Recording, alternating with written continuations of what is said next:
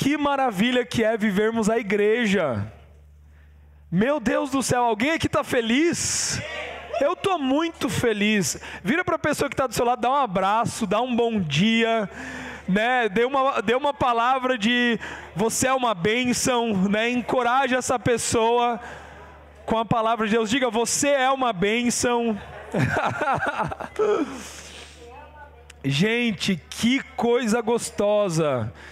Temos um membro novo aí da Domo que acabou de chegar também, né? logo, logo vamos apresentar ele aí, né? Consagrar a Deus. Já está consagrado, né? Mas que delícia, gente. A igreja é tão gostosa, né? Hoje de manhã eu cheguei um pouco mais cedo, é, sentei ali com a dona Olinda, né? E falei assim: Ô dona Olinda, né? Fala umas coisas aí para mim, né? Né, ministra um pouco aí, fala um pouquinho da, da, né, daquilo que você tem. Meu, e fui cheio ali, né, do, da palavra, o Espírito Santo que fala por meio da palavra, o Espírito Santo que nos guia na verdade. Sabe, gente, que, que privilégio que nós temos de viver a igreja do Senhor Jesus Cristo. Olha que, olha que, olha que delícia. Sem reservas, sem impedimentos, né? Num relacionamento de unidade, de fé, em Cristo Jesus, que é a base de todas as coisas, por meio do Espírito Santo, não tem a ver com afinidade, não tem a ver com o que você gosta de fazer, o que eu gosto de fazer, mas tem a ver com uma unidade no Espírito, que acontece por meio de Cristo Jesus. Sabe, isso é muito poderoso, isso é muito tremendo. Participe de um grupo aqui na Domo. Converse com as pessoas, sabe? Se exponha a isso. Se exponha a isso. Né? A gente tem muito para aprender aqui. Olha, olha o tanto de Cristo que tem aqui, né? olha aqui. Sabe? Vá jantar com alguém, convide alguém para ir na tua casa. Ouça, ao invés de você falar, né? Vai lá, me conte um pouco aí o que você tem aprendido, o que Jesus tem ministrado. É assim. Isso é muito tremendo, né? E nós estamos falando sobre generosidade, né? Estamos aprendendo sobre esse assunto. E hoje eu gostaria de falar sobre os benefícios da entrega. A vida cristã, ela é dividida em dois momentos. O momento de receber a Jesus Cristo como nosso único Senhor e Salvador e o momento de nós nos entregarmos para Jesus. São divididas nessas duas situações. Nas duas envolvem uma escolha da sua parte, envolve uma escolha do ser humano. Jesus ele nunca vai fazer algo que você não quer que ele faça. Acabei de aprender isso com a dona Olinda aqui. Deus ele nunca vai agir na sua vida se você não permitir essa ação da parte dele. E com este pensamento, que eu acabei de aprender aqui da Dona Olinda hoje de manhã, nós podemos concluir que nós determinamos o quanto avançamos em maturidade na palavra. Nós determinamos. Como que nós determinamos, Gabriel? À medida que nós nos entregamos. A André falou sobre justiça própria. E a justiça própria, ela é oposta à justiça de Deus. A justiça própria, ela tem a ver comigo mesmo, com aquilo que eu acho que é certo, com aquilo que eu penso que, que é o melhor para mim, com, a, com o meu corpo, com as minhas regras, né? com a minha mente, com os meus pensamentos, com a minha filosofia. Tudo isso revela um egoísmo. Mas a justiça de Deus, ela não tem nada a ver conosco. A justiça de Deus não tem a ver com estar certo. A justiça de Deus não tem a ver com se provar. A justiça de Deus tem a ver com o próprio Deus. A justiça de Deus tem a ver com a graça. É algo que não se conquista, é algo que não se, não se é, é, trabalha para ter.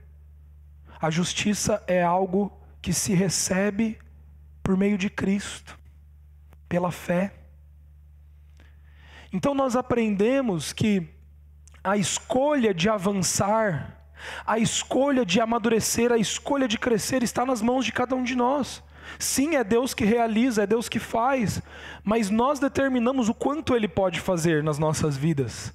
Conforme nós vamos entregando, conforme nós vamos nos entregando a Ele, conforme nós vamos deixando as coisas antigas para trás, as coisas novas elas vão tomando forma e o vinho novo começa a ser derramado.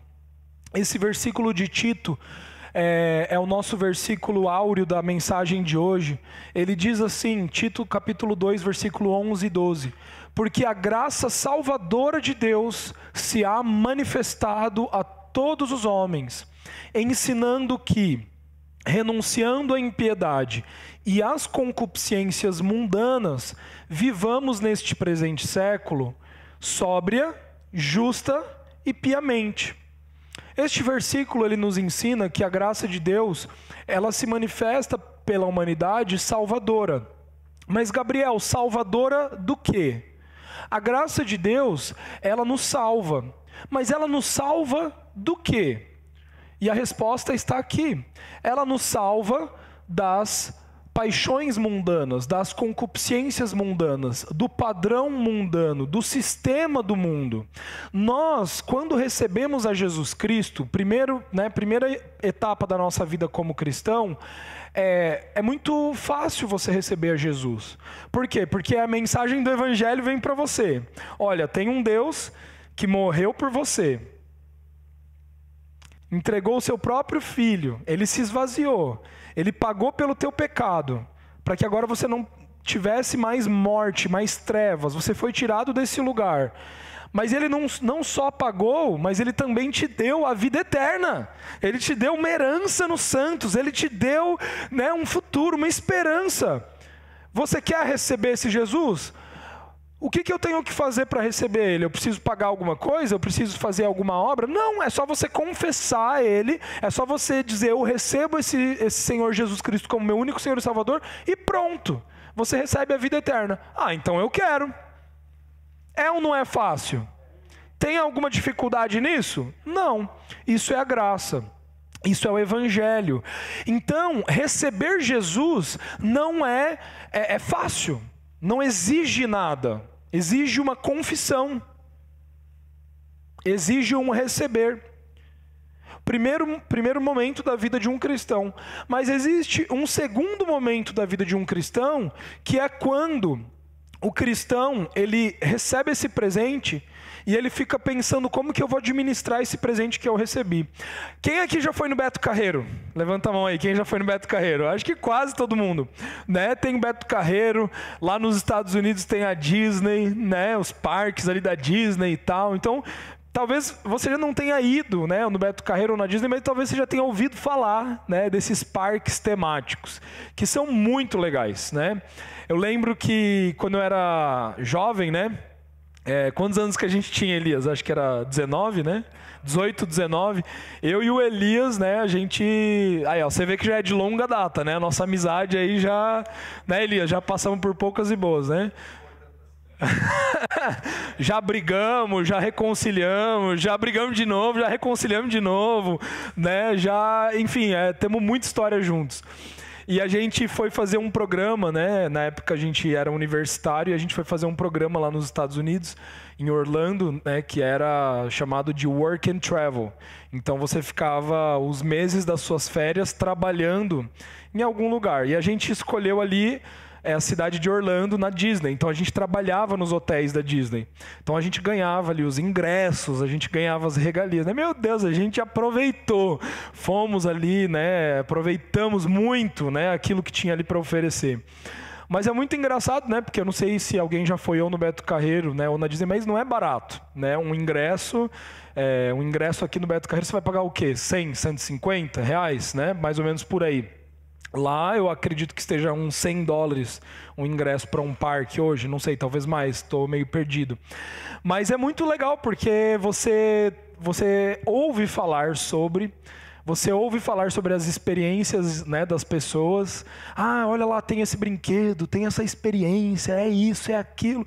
E quando você é adolescente, criança, jovem, cara, você tem todo o vigor ali para brincar, né? Pra, pra... Enfim, você quer ir naquilo ali. Você ouve falar sobre isso. E, é, mas é caro esse ingresso, né? Quero que você imagine comigo aqui, né? Você como um adolescente.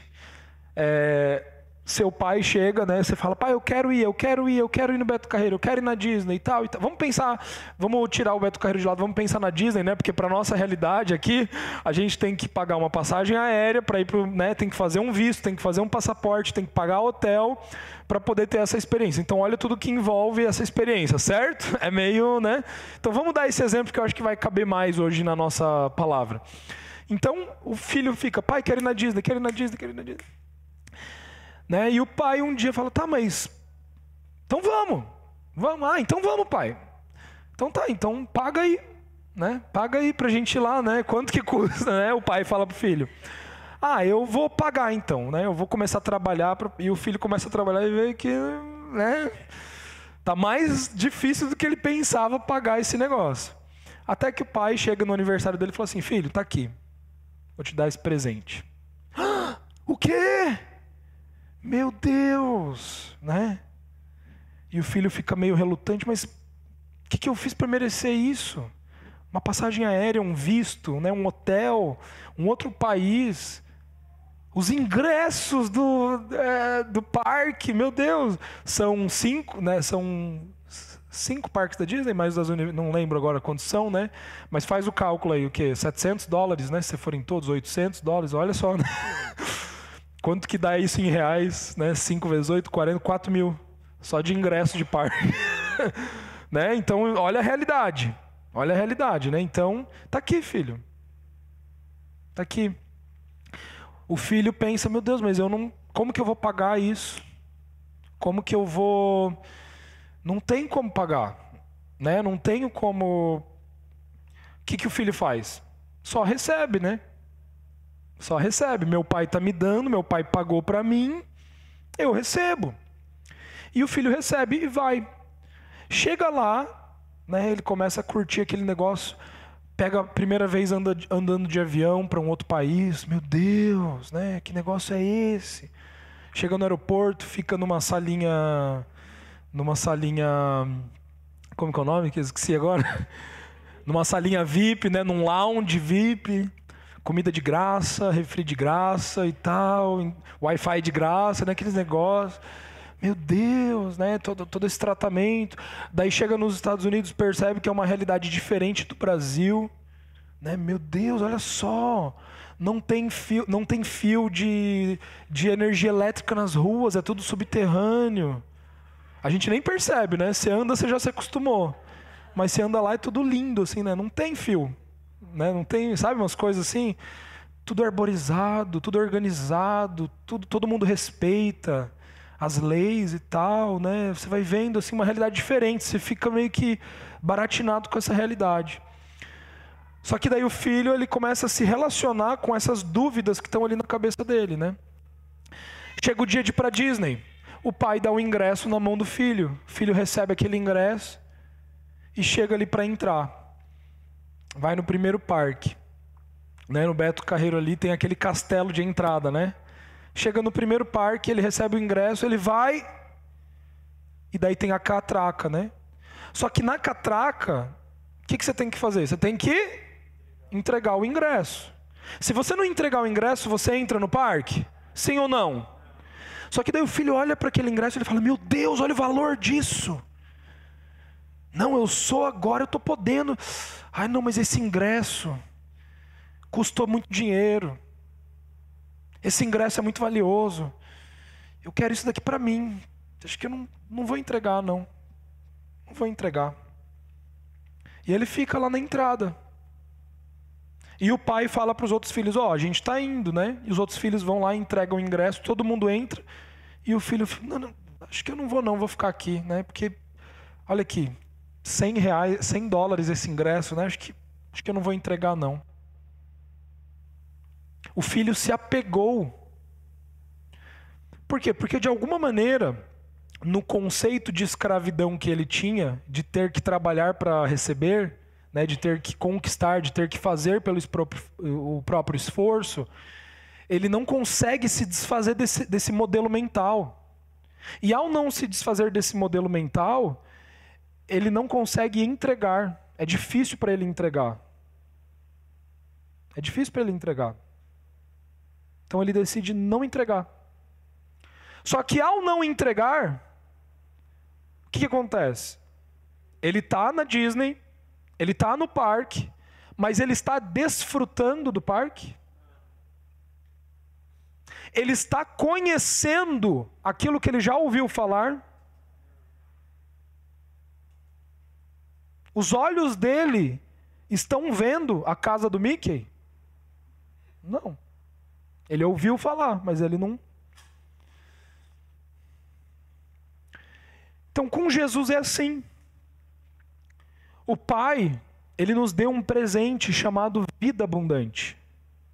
E esse presente chamado vida é um presente muito valioso. Só que nós, nós entendemos que o modelo de Deus em relacionar-se conosco, ele é um modelo baseado na entrega. Ele mesmo não se apegou ao ser igual a Deus. Ele mesmo não se apegou a essa vida abundante que ele já tinha, que ele já desfrutava. E ele decidiu esvaziar-se a si mesmo, assumir a forma de servo e se entregar. Por quê? Porque somente na entrega é que existe relacionamento. Não tem como ter relacionamento se não tiver entrega. Não tem como haver desfrute se não houver entrega. E o pensamento do mundo, ele vai dizer o que para você? Não entrega. Não se entregue. Porque se você entregar aquilo que você batalhou tanto para conquistar, quem garante que você vai receber? Você já se decepcionou tanto com relacionamentos com pessoas, né? Você já se decepcionou tanto na igreja, com líderes, isso, isso e aquilo. Então não se entregue. Tenha reservas. Porque se você se entregar, vai que, né? Então o inimigo ele vai trabalhando dessa maneira, ele vai, ele vai é, construindo fortalezas contrárias àquilo que é o padrão de Deus para nós. Então, sem entregar, não existe desfrute. Olha esse versículo que maravilhoso, de Lucas 5, 36 e 38. Então lhes contou esta parábola: Ninguém tira remendo de roupa nova e costura em roupa velha, se o fizer, estragará a roupa nova. Além do que, o remendo da nova não se ajustará à velha. E ninguém põe vinho novo em vasilhas de couro velhas, se o fizer, o vinho novo rebentará as vasilhas, se derramará, e as vasilhas se estragarão. Pelo contrário, vinho novo deve ser posto em vasilhas de couro novas. Esse princípio aqui, essa parábola, né? Isso daqui é uma parábola. Então Jesus, isso daqui não é literal. Jesus ele está nos ensinando isso daqui é uma estrutura de pensamento do reino de Deus. Deus pensa dessa maneira. A maneira de Deus pensar é assim. E como que é a maneira de Deus pensar? Nós temos uma estrutura dentro de nós, na nossa alma, na nossa mente, de raciocínio. E este raciocínio que nós temos, essa lógica que nós tanto falamos, ela é uma lógica segundo um padrão carnal segundo um padrão humano, segundo um padrão do presente século. Se nós pegamos um vinho novo, vinho que tem essa representação né, da presença de Deus, né, esse, o vinho novo no, no sentido de alegria, né, do, do agir do Espírito, do, do derramar do Espírito, se isso é derramado com uma estrutura de pensamento mundano, o que acontece é que não vai rolar. Porque eu tenho espírito e eu tenho um pensamento carnal. O pensamento carnal ele milita contra o espírito, o pensamento espiritual. E daí você vai ter um embate ali, você vai ter uma, uma, uma algo que não, não vai para frente. E daí nós vemos muitos cristãos estagnados.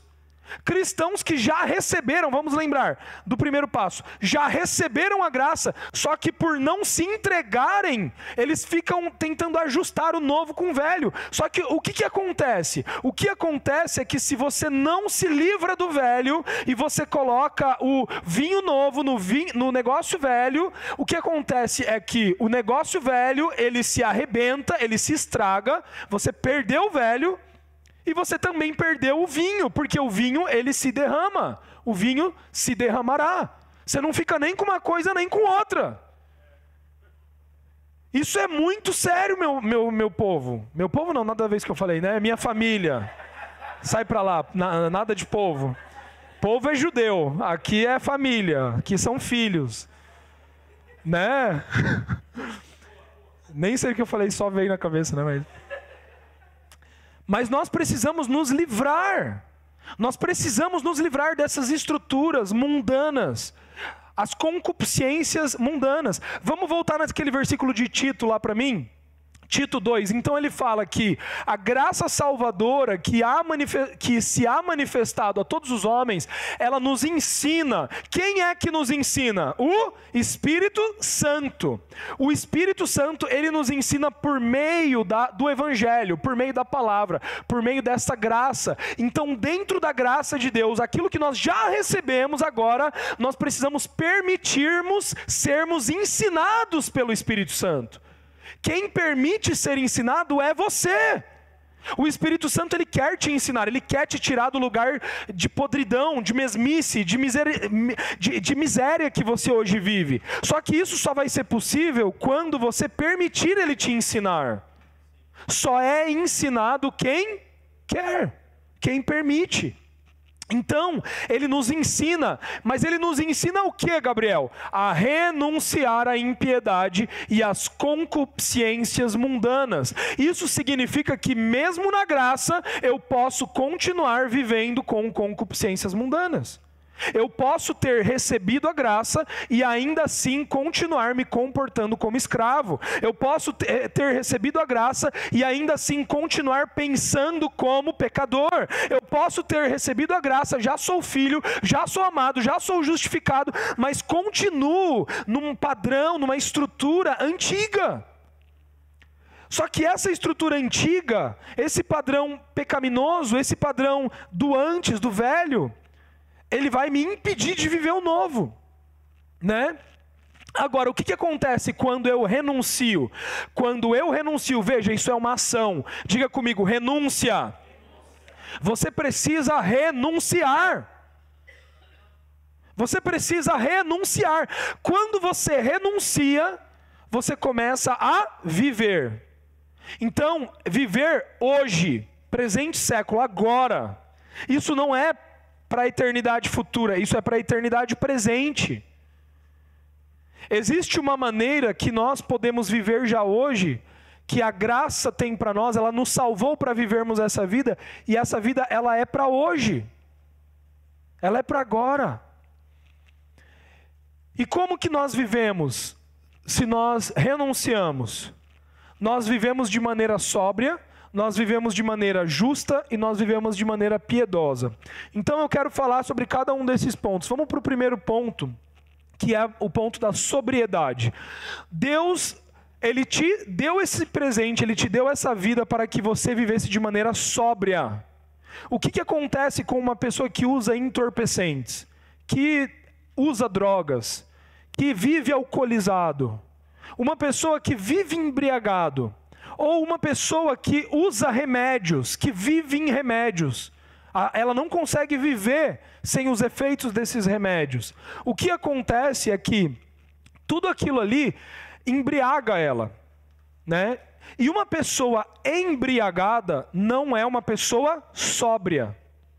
Qual é a diferença de uma pessoa embriagada para uma pessoa sóbria? Uma pessoa embriagada, ela geralmente não tem muito controle sobre o quê? Primeira coisa que ela não tem controle, sobre o corpo dela. Você já viu uma pessoa embriagada mesmo, seja com álcool ou com, é, com drogas, com alguma coisa assim? Ela não consegue andar direito, né? Os reflexos dela são afetados. Por que, que tem blitz de polícia e a polícia para as pessoas? Que estão embriagadas, que estão sob efeitos? Por que, que tem um nível ali que você não pode passar? Né? Que você pode consumir de álcool, mas você não deve passar desse limite. Porque senão os seus reflexos, você perde os reflexos. E isso vai afetar o que? Nas tuas decisões. Você está dirigindo. Se você perde um reflexo, você pode acabar matando alguém, né? provocando um acidente. De igual maneira, o sistema desse mundo, a mentira de Satanás, ela nos embriaga. Então, é, essa embriaguez eu quero dividir em três palavras. O que, que significa o não viver sóbrio? Significa você viver enfeitiçado. O que, que é um feitiço? Um feitiço é alguma coisa que alguém prepara para você, faz para você e você vive debaixo desse feitiço. Foi o que a serpente fez com Eva. serpente ele orquestrou um engano, foi lá com Eva, trocou uma ideia com Eva e Eva passou a acreditar nas mentiras da serpente. Então ela perdeu o que? Os reflexos. Ela foi lá e mordeu a maçã, foi lá e deu para o marido dela. Por quê? Porque ela estava debaixo de um efeito de um feitiço. Paulo fala isso para os Gálatas. Eu acho que eu separei um versículo aqui, né, Elias? Paulo fala isso para os Gálatas. Ó, Gálatas insensatos. Quem os enfeitiçou? Não foi diante dos seus olhos que Jesus Cristo foi exposto como crucificado? Sobre o que, que Paulo estava falando? Sobre a lei. Sobre a lei, estar debaixo do jugo da lei. Então, a religião nos enfeitiça. Toda a estrutura de pensamento de religião, ela vai te enfeitiçar. Ela vai fazer você é, viver como enfeitiçado ali, como embriagado. Você não tem sobriedade. Você não tem sobriedade.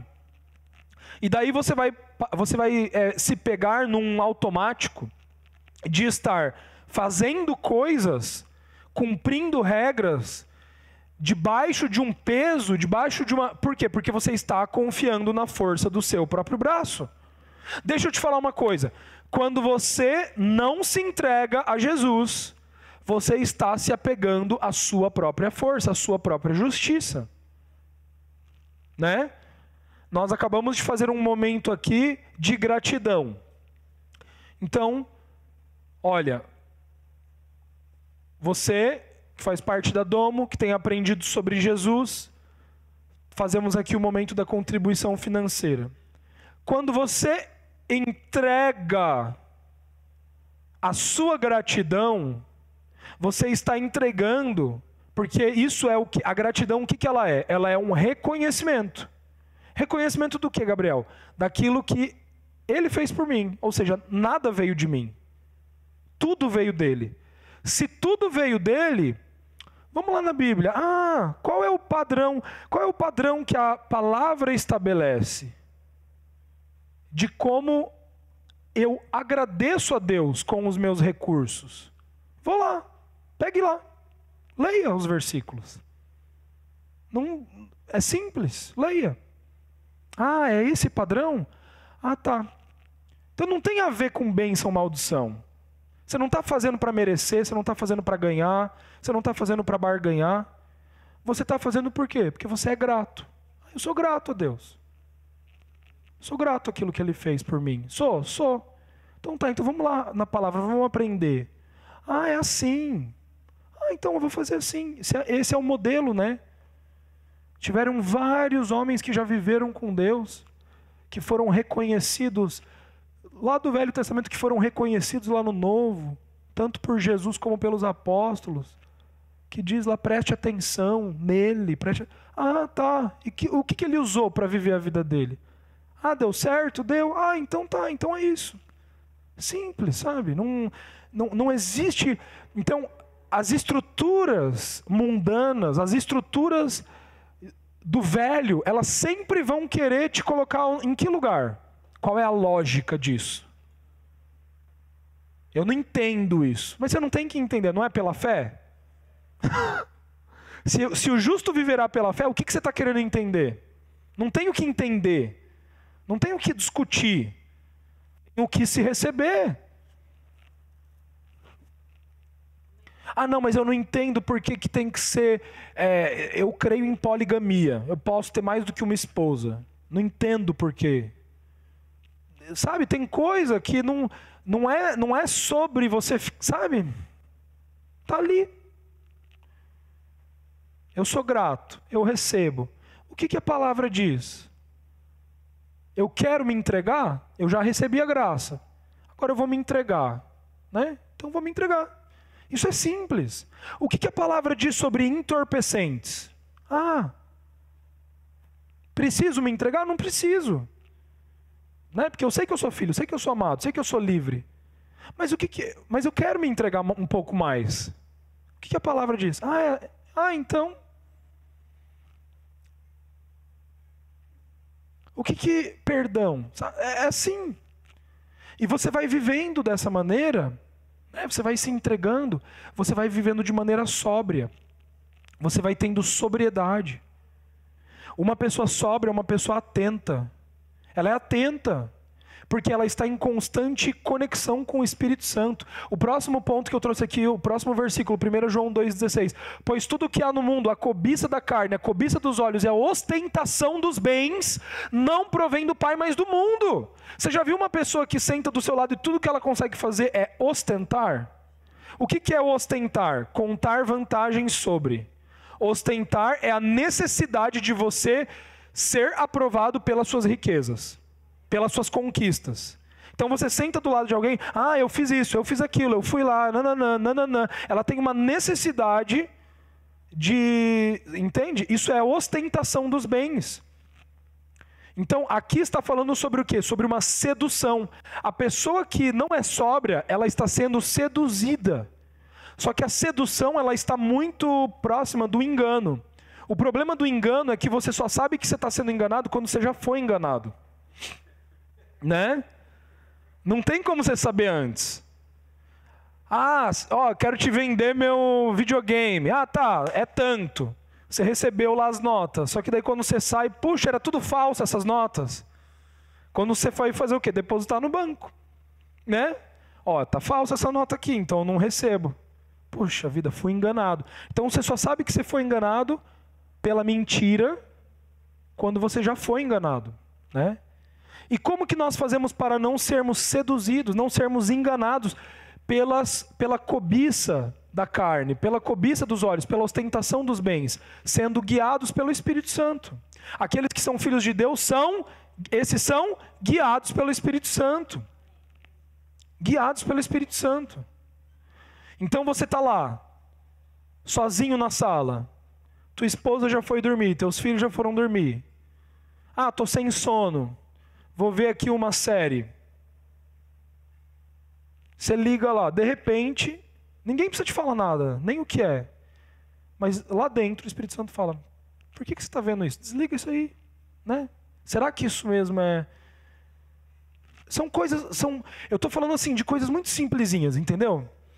E quando nós vamos é, permitindo, isso é ser ensinável pelo Espírito, sabe? O Espírito Santo ele sonda o nosso coração, ele esquadrinha o nosso interior, ele mostra em nós o que há. Ninguém tem que falar para você não. Você não tem que vir para mim e falar, ah, Gabriel, o que, que eu decido, A ou B? Não venha, não vou te falar, porque não é assim que funciona. Nós somos guiados pelo Espírito de Deus. Só que o que, que acontece? A pessoa que está sóbria, cada vez mais está sóbria. E a pessoa sóbria, ela consegue discernir espiritualmente todas as coisas. O que acontece com a pessoa embriagada é que quando ela está embriagada, ela não sabe que ela está, ou ela não vê que ela. Alguém que já foi num casamento ou numa festa que a pessoa ela se embriagou, ela, ela bebeu mais do que ela devia? O que acontece?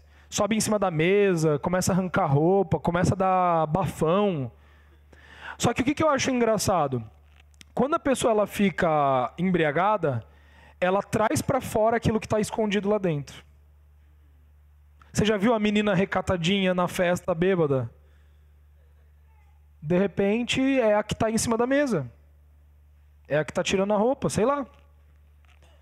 De repente o cara que se dá de bonzão lá é o cara que está chorando. Ai, minha vida! não sei o que ela né? É engraçado de ver, não é? Eu acho muito engra... é, legal, é engraçado, legal não é? Mas é engraçado. Né? Legal não é? Mas é engraçado. Por que, que é engraçado? Porque a, a, a embriaguez, ela revela, né? A gente não precisa disso, não. E o que, que vocês são? Vocês são a luz desse mundo. Vocês são o sal dessa terra. Vocês são Cristo aqui. Vocês carregam o Evangelho. Nós carregamos a palavra de Deus.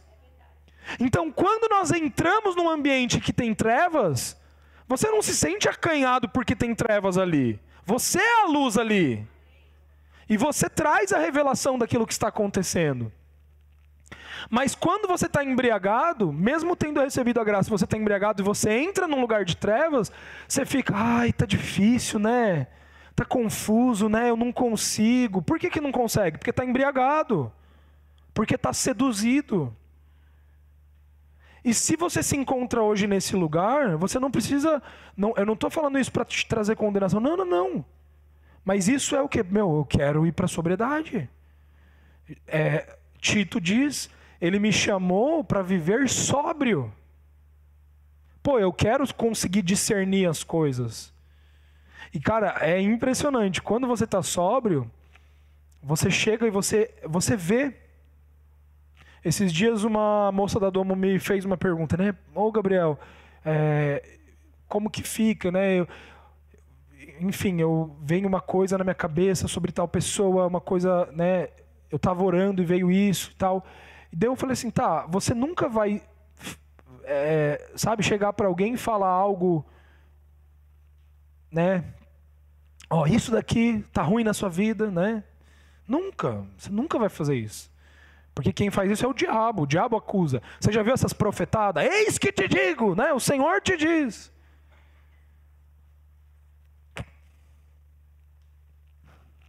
Largue isso. Largue isso. Né? Largue isso. O que, que é o nosso trabalho como igreja? Edificar uns aos outros. Você acha que você chegar para alguém e falar assim, você está envolvido com você acha que uma palavra negativa, uma palavra de condenação e culpa vai vir de Deus? Ah, não, eu estou trazendo juízo, tem que ter juízo. Não, não é, né, gente? Não é o Espírito Santo isso. É outra coisa, mas não é o Espírito. As palavras de Jesus são espírito e vida. Então o que, que você faz? Você traz, né? O Espírito Santo te revelou que tem uma coisa mal acontecendo com aquela pessoa, porque você é a luz, certo? Você está na verdade, não está? Você está sóbrio, não está? Então quando você encontra alguém e você tem o discernimento que na vida dessa pessoa tem alguma coisa de errado, tem trevas, você não vai chegar e falar, tem trevas. Não, essa pessoa vai se afastar, você vai quebrar essa pessoa, essa pessoa não vai nem querer olhar na tua cara, ela não vai ser construída, porque o que constrói não é você falar o mal, é você falar a palavra, falar a verdade. Então você chega e fala o quê? Meu irmão, eu quero dizer uma coisa. Você está na luz de Deus. A palavra de Deus. Você é um amado, você é um perdoado. Você não, você foi chamado para viver abundância. A falta não faz parte de você, sabe? Você começa a declarar. E o Espírito Santo é quem vai convencer daquelas coisas, que vai esquadrinhar. Então isso é assim, né? Isso é assim. O próximo versículo, vamos lá. Provérbios 7, 21. Com a sedução das palavras o persuadiu e o atraiu com o doçur dos lábios. Olha só, então as palavras, elas são sedutoras. As palavras de mentira, elas vêm para nos seduzir. As palavras da lei, elas vêm para nos seduzir. Entenda uma coisa, quando eu digo lei, eu não estou dizendo palavra de Deus. Eu estou dizendo um padrão de você fazer para merecer. É um padrão que foge de Cristo. Próximo versículo. 2 Pedro 2,18: Pois eles, com palavras de vaidosa arrogância e provocando os desejos libertinos da carne, seduzem os que estão quase conseguindo fugir daqueles que vivem no erro. Olha só que coisa. Então, as suas palavras, elas devem ser palavras de vida, devem ser palavras de verdade, devem ser palavras que fluem do próprio Deus. Quando você vai falar com alguém, você vai falar a verdade, você tem um compromisso com a verdade. Mas entenda uma coisa: ao você ouvir, você precisa estar sóbrio para discernir o que está sendo dito para você. São palavras de verdade ou são palavras sedutoras que provocam desejos libertinos, que provocam desejos libertinos da carne, que seduzem os que estão quase conseguindo, sabe? Quase conseguindo. Daí vem alguém e fala: Não, você é livre. É. Olha, o corpo é teu. Você manda em como você quer ter a relação sexual. Faça do jeito que você quiser, com quem você quiser, com quantos você quiser, a hora que você quiser. E daí você vai deixando isso entrar. E não precisa de muito, né? Você abre ali o Instagram, esse é o padrão. Você vai ver uma série, você vai ver um filme, esse é o padrão. E você vai dando ouvidos para isso, né? Ah, não, é assim, é assim. E daí você vai achando normal. É um odre velho, entendeu? É um odre velho. Você vai achando tudo muito. Não, é, é isso mesmo, não tem problema e tal, e tal, e tal. Mas a grande questão com isso é a sedução, entendeu? Você vai se deixando. Então, assim, quando você está sóbrio, e você ouve uma coisa dessa, isso soa para você assim. Sabe? Ninguém precisa te falar. Você ouve e você já. Pim! Sabe quando tem alguma coisa desafinada? Alguém vai cantar, né? Tá todo que nem aconteceu domingo passado, né? Eu fui me aventurei de cantar aqui. Não, deixa quem sabe fazer fazer, né? Não tem, não é? Daí, você, daí tem aquele desafinado. Tem, tá tudo organizado, uma harmonia. De repente, tem, não, o que, que foi isso? Né? Então, quem vive na verdade, quem está sóbrio, é assim: você está sóbrio, você está vivendo sobriedade. De repente, alguma coisa é dita, uma mentira é dita. Você, hã? Eu, isso daí não é verdade, não. Isso daí acendeu uma bandeira vermelha, né? Justiça. A justiça, ela está muito relacionada com o olhar. A Andrea falou aqui no início: nós somos a justiça de Deus em Cristo, amém? Nós fomos justificados em Cristo Jesus. E a justiça, eu, eu uma coisa que eu estava pensando essa semana quando eu estava estudando sobre a justiça, toda vez que eu, peço, eu penso em justiça, sabe no que, que eu penso? Você vai até rir porque não tem nada a ver, né? Olhar. Quando eu penso em justiça, eu penso em olhar. Por quê? Porque, para mim, a justiça ela tem muito a ver com o como você olha as coisas. Como você olha as coisas. Como Deus te vê, como você vê a Deus e como você vê as pessoas. Isso é justiça. Se a justiça de Deus, ela me deu a natureza de Cristo, agora eu fui inserido no corpo de Cristo, eu estou em Cristo, eu faço parte de Deus. Quando o Pai me olha, ele vê a Cristo, então significa que quando eu olho para as pessoas e quando eu olho para mim mesmo, quem eu vejo? Cristo. Certo? Eu vejo a Cristo. Então a justiça, viver em justiça, é você viver com olhos santos. Olhos santos. Olhos puros. Que pureza é essa? Que santidade é essa? É a realidade de Cristo. Você não suspeita o mal. Você não duvida. O padrão desse mundo sempre vai te ensinar a duvidar. Você vai olhar para as pessoas, na hora você vai duvidar. Você vai pensar: qual é o interesse dessa pessoa em mim? O que, que ela está que que ela tá querendo para ela fazer isso? Certo? É, esse é o padrão do velho. Mas no padrão do novo, no padrão de Cristo, nós olhamos para as pessoas e não as consideramos do ponto de vista humano. Nós olhamos para as pessoas e nós enxergamos a Cristo. Claro, eu estou falando sobre justos aqui, eu estou falando sobre a família. Do ímpio, você pode esperar mesmo. A pessoa que não tem Jesus, você pode que por quê? Porque a natureza dela é o pecado.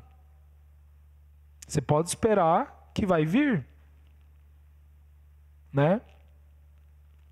Quantos aqui já ouviram isso?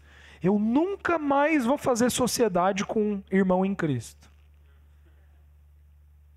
Poxa vida, que pena, né? O que, que é essa frase quer dizer?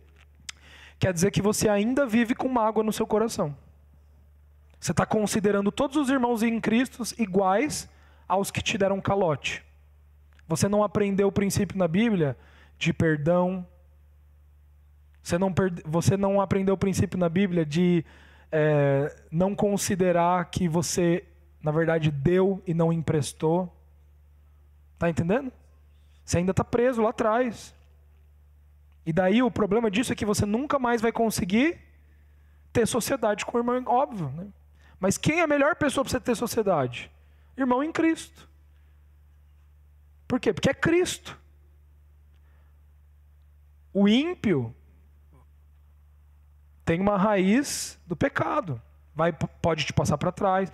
Não, Gabriel, mas tem muita gente aí que não conhece Jesus, que tem um comportamento muito melhor do que cristão. É verdade. Você está certo? Tem mesmo? Tem mesmo. Tá certo? Mas não deveria ser assim.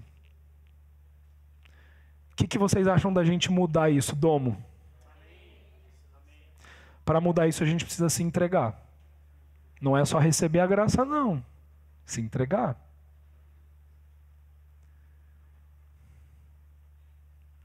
Vamos nos entregar?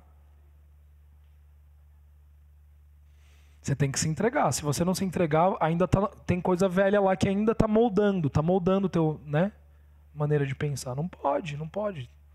Nossa vida tem que ser entrega. Próximo ponto, para a gente finalizar: piedade. O que é piedade? O que é você viver de maneira piedosa?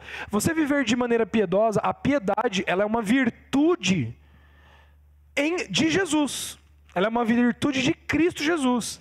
Você viver de maneira piedosa é você viver devoção. O que é devoção? É você viver uma vida de entrega a Cristo. É você viver uma, via, uma vida é, de devoção a Deus, uma vida de devoção à palavra. Viver de maneira piedosa é você não considerar que a sua vida é sua. Viver de maneira piedosa é considerar que a vida que você tem quem te deu foi Cristo. Se eu vivo de maneira piedosa, não é mais sobre mim. Não é mais sobre satisfazer os desejos da minha carne. Não é mais sobre satisfazer aquilo que eu acho que é certo, que é correto. Não é mais sobre seguir uma agenda pessoal. Jesus não tinha onde repousar a sua cabeça, né? As raposas têm as suas tocas, os pássaros os seus ninhos, mas o filho do homem não tem onde repousar a cabeça. Não tem nada a ver com Jesus ser pobre. Algumas pessoas dizem isso, né? É um absurdo. Jesus não era pobre, ele tinha onde dormir, ele tinha dinheiro, ele era empresário, o pai dele era carpinteiro, ele andava vestido com as roupas mais caras da época. Não é sobre isso. Quando ele diz esse versículo é que ele não tinha agenda. Ele acordava de manhã, sete da manhã, saía, começava a andar e não tinha. Não, ele não tinha um plano estabelecido. Ah, eu vou dormir lá na Galileia. Ele ia indo. Uma multidão ia carregando ele, ele ia curando, ia pregando o evangelho. Ah, vamos para lá, vamos para lá. Ele ia sendo conduzido pelo Espírito. A nossa vida precisa ser assim. Nós precisamos ser conduzidos pelo Espírito. Não faça muito planejamento, né? Tenha planejamento? Tenha. É bom. Mas não deixe de ser guiado pelo Espírito. Sabe? Não deixe. Não deixe. Porque quando você deixa de ser guiado pelo Espírito Santo, você deixa de ser ensinado. E a pessoa que está deixando de ser ensinada é a pessoa que não está se entregando para Ele. Vamos ler alguns versículos aqui. Provérbios 17, 3. O crisol é para a prata, o forno é para o ouro, mas o Senhor prova o coração. Olha que coisa interessante. O teu coração só tem um material que pode afiar o teu coração. E esse material é o próprio Deus. Por quê? Porque você afia, você afia material com o mesmo material. Por exemplo, é, ferro. Né? O ferro afia ferro. Então, por exemplo, você pega uma faca de churrasco. Quem é que gosta de fazer churrasco? A faca lá, aquela faca profissional que você comprou, bem amolada, que tem o fio assim que você só encosta o dedo já faz o corte no dedo. Sabe qual que eu tô falando? Então, pega essa faca, vai lá na árvore e afia a tua faca na árvore. Né? Começa, bate lá na madeira. Vai afiar? vai acabar com o fio da faca. Se você pega o ferro e você tenta afiar o ferro na madeira, você vai tirar o fio da faca. A única maneira de você afiar a faca é você ferro com ferro. É ou não é? Então aqui esse provérbio, ele nos traz um princípio maravilhoso. O nosso coração, ele não pode ser provado, ele não pode amadurecer. Na nossa vida espiritual, nós nunca amadureceremos, nós nunca cresceremos com outro material que não seja o próprio Deus, que não seja o Espírito de Deus. Ah, eu vou fazer um curso de teologia. Ah, eu vou fazer missões. Ah, eu vou fazer isso, eu vou fazer aquilo. Mas muito, muito, muito, muito mais poderoso do que tudo aquilo que você possa fazer para querer ser afiado, para querer amadurecer, é você permitir o trabalho que o Espírito Santo já está fazendo aí. Ó, vamos fazer um teste. Todo mundo concentra aqui em mim, bem concentrado. Põe a mãozinha aí no teu coração. Não que pôr a mão vai dar um poder maior, né? mas só para só pôr mesmo, assim, né? Gostoso. Ó, eu estou falando aqui, mas você está escutando o Espírito Santo. Por meio das, do meu português? Não. Por meio do Espírito e da vida, tá? Então agora aí com a mão no teu coração, o Espírito Santo. Eu não estou, eu não vou, não vou nem dar nenhum exemplo. Mas agora aí, o Espírito Santo vai trazer à sua memória algo que você precisa entregar. algo que você precisa entregar. Talvez seja uma prática, sabe? Uma prática que você faz, faz, faz, faz, e aquilo ali, ele está falando agora o que é isso. Você sabe. Talvez seja uma maneira de pensar, talvez seja uma maneira de fazer as coisas. Tá vendo? Simples. Você já sabe o que você tem que fazer. Você já tem dentro de você tudo que você precisa para avançar. Só que quando você escolhe, ah, não será, daí você vai orar, né? Deus, me dá um sinal. O que, que é esse sinal? Incredulidade. Dúvida, você já sabe. Você já sabe. O que, que você precisa deixar? Você já sabe. Me dá um sinal né? Ah, não, eu vou eu preciso de mais tempo. Eu vou dar um tempo para eu não errar. Só que você já sabe. Você já sabe. Ah, não, não, não, então, que, que você acha disso? O que, que você acha disso? O que, que você acha disso? Você vai buscar conselheiros. Percebe, tudo isso que você está fazendo é só para confirmar algo que você já. Só que daí, de repente, você fala assim, cara, eu já sei que eu tenho que deixar isso, mas sabe, sabe de uma coisa? Deixa eu só tentar. Deixa eu só fazer essa outra tentativa. Daí você vai lá, você tenta, e o que, que acontece? Passa um tempo, dá errado. Daí o que, que você vê? Você vê que você perdeu tempo. Você se atrasou. Daí você vai lá e fala: não, não, não, deixa eu só tentar mais isso. Daí dá errado mais uma coisa que você tenta. Daí o buraco ficou maior. Porque você está tentando preencher uma coisa que já estava. Só que você já sabe o que você tem que fazer.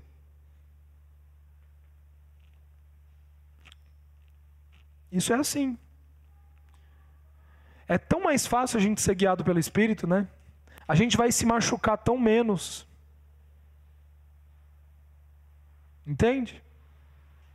Isso é viver piedosamente. É você ser guiado pelo Espírito, ser guiado pelo Espírito. Vamos finalizar que as crianças já vão começar a subir. Gálatas 2:20. Fui crucificado com Cristo. Diga comigo, fui crucificado, fui crucificado com Cristo. Para alguns aqui nessa sala, isso daqui ainda não é realidade. Só sobe para a cruz quem é santo. A Andrea falou. Só sobe para a cruz quem é santo. Aonde que Jesus Cristo nos encontrou? Na sepultura, na morte. Nós já estávamos mortos. Jesus não nos encontrou na cruz. Jesus nos tirou do inferno. Ele foi lá e nos puxou das trevas para a luz.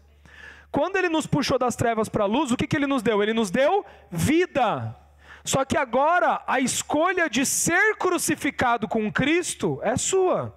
O que é ir para a cruz? Ir para a cruz é entrega. É o lugar de entrega. É você dizer assim, ó, quer saber? Os meus, as minhas paixões carnais, os meus desejos, a minha vontade, eu estou agora entregando a ti, Jesus. É tudo sobre ti, não é sobre mim. Eu escolho morrer contigo. E se eu escolho morrer, eu escolho morrer para tudo aquilo que passou. Todo passado, todo pecado, todo padrão de pensamento, odres velhos, eu deixo tudo para trás e agora eu escolho morrer.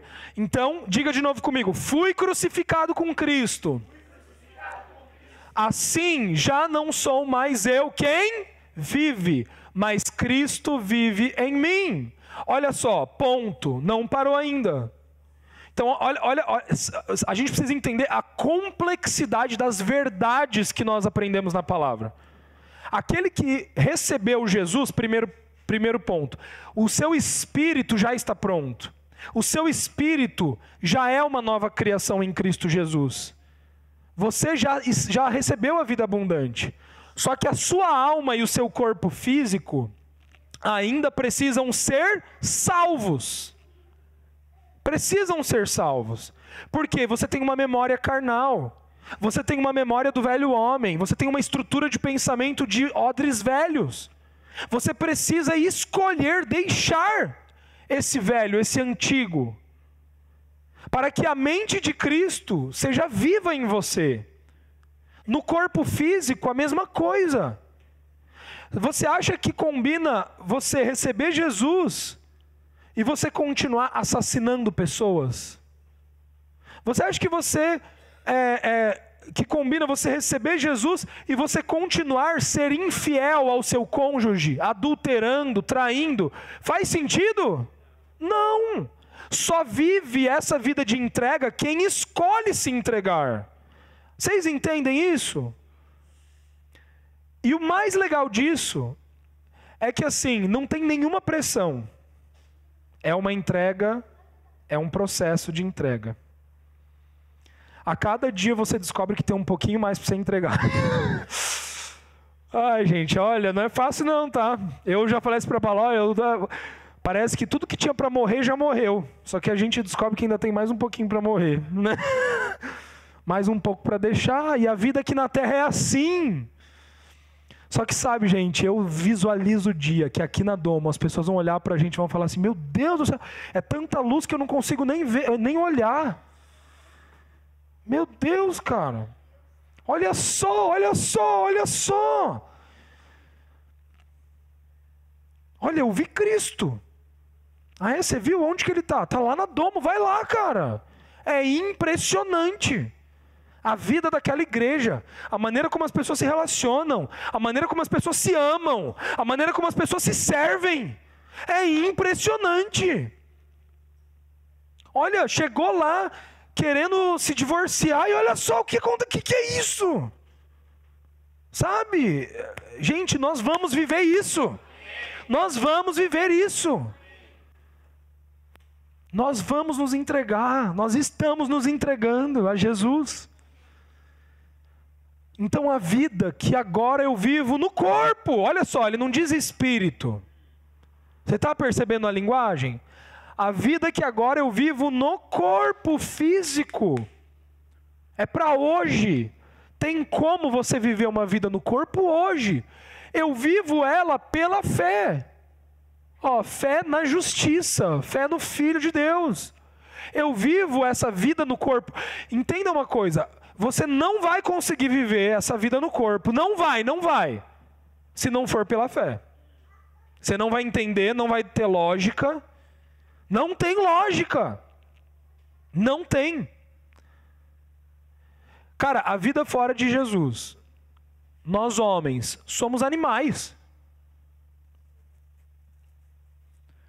Somos animais. Não adianta falar de fidelidade, não adianta falar. Cara, é o teu corpo, você é um animal. Você quer suprir uma necessidade física, sexual. Você não vai conseguir viver fidelidade no teu casamento. Você não vai conseguir viver harmonia no teu casamento. Você não vai conseguir viver confiança, perdão, amor, se não for pela fé no Filho de Deus. Essa vida agora eu vivo no corpo.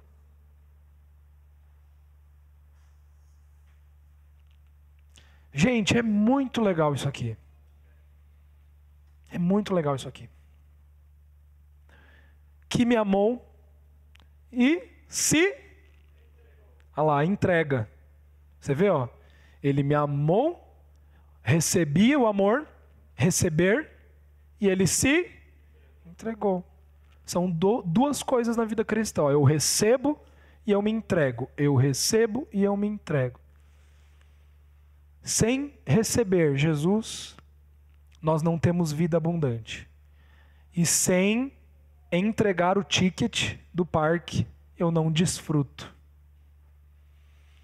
O que Deus tem para a sua vida é uma vida financeira de abundância. Sabe por que, você não tem vivido abundância nos teus negócios, nas tuas finanças? Em tudo. Porque você não tem vivido a entrega. Você não tem vivido o princípio. A gente pode discutir aqui N maneiras de como seria um casamento saudável. Ah, eu acho isso, eu acho aquilo, eu acho isso, eu acho aquilo. Né?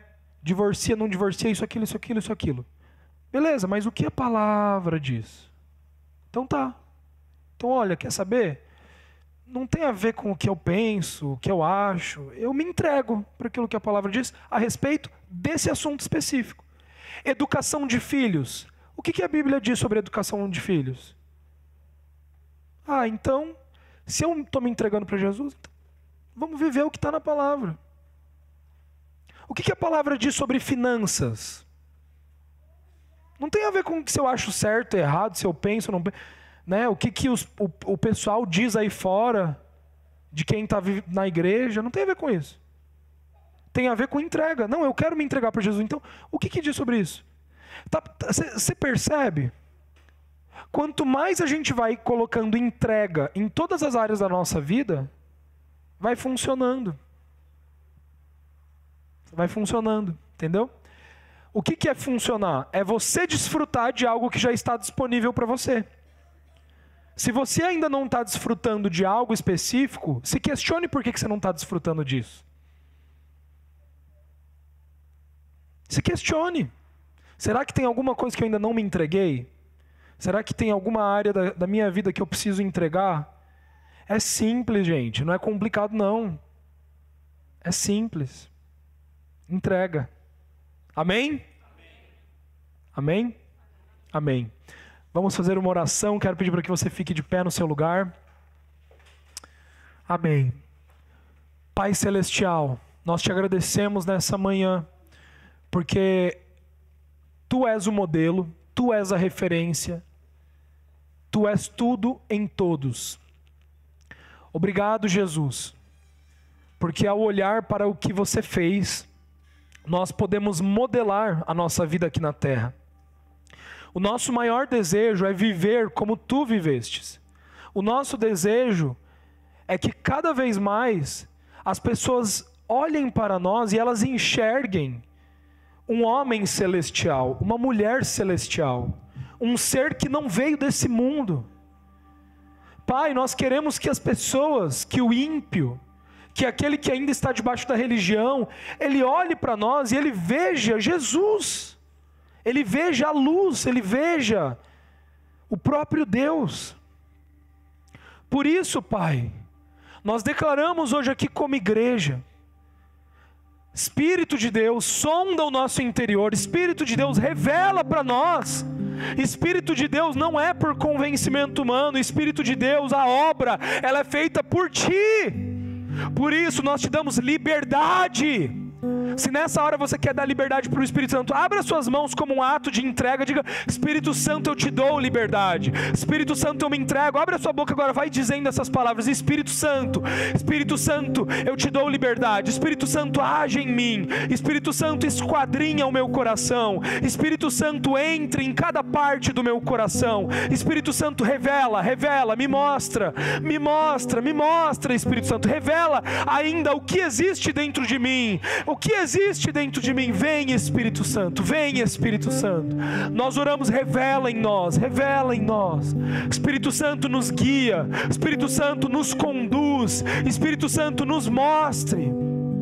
Nessa manhã, nós queremos nos entregar. Nessa manhã, nós queremos nos entregar a Ti, Jesus, para que nós possamos viver uma vida que ultrapassa todas as estruturas, todo o padrão do mundo. Nós queremos viver a vida de Deus.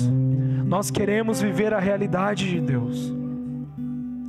Deus, por isso agora sobre a vida dos meus irmãos, eu quebro agora todo o poder das trevas, eu declaro que está quebrado agora todas as dúvidas, todo o espírito de incredulidade, ele é quebrado agora.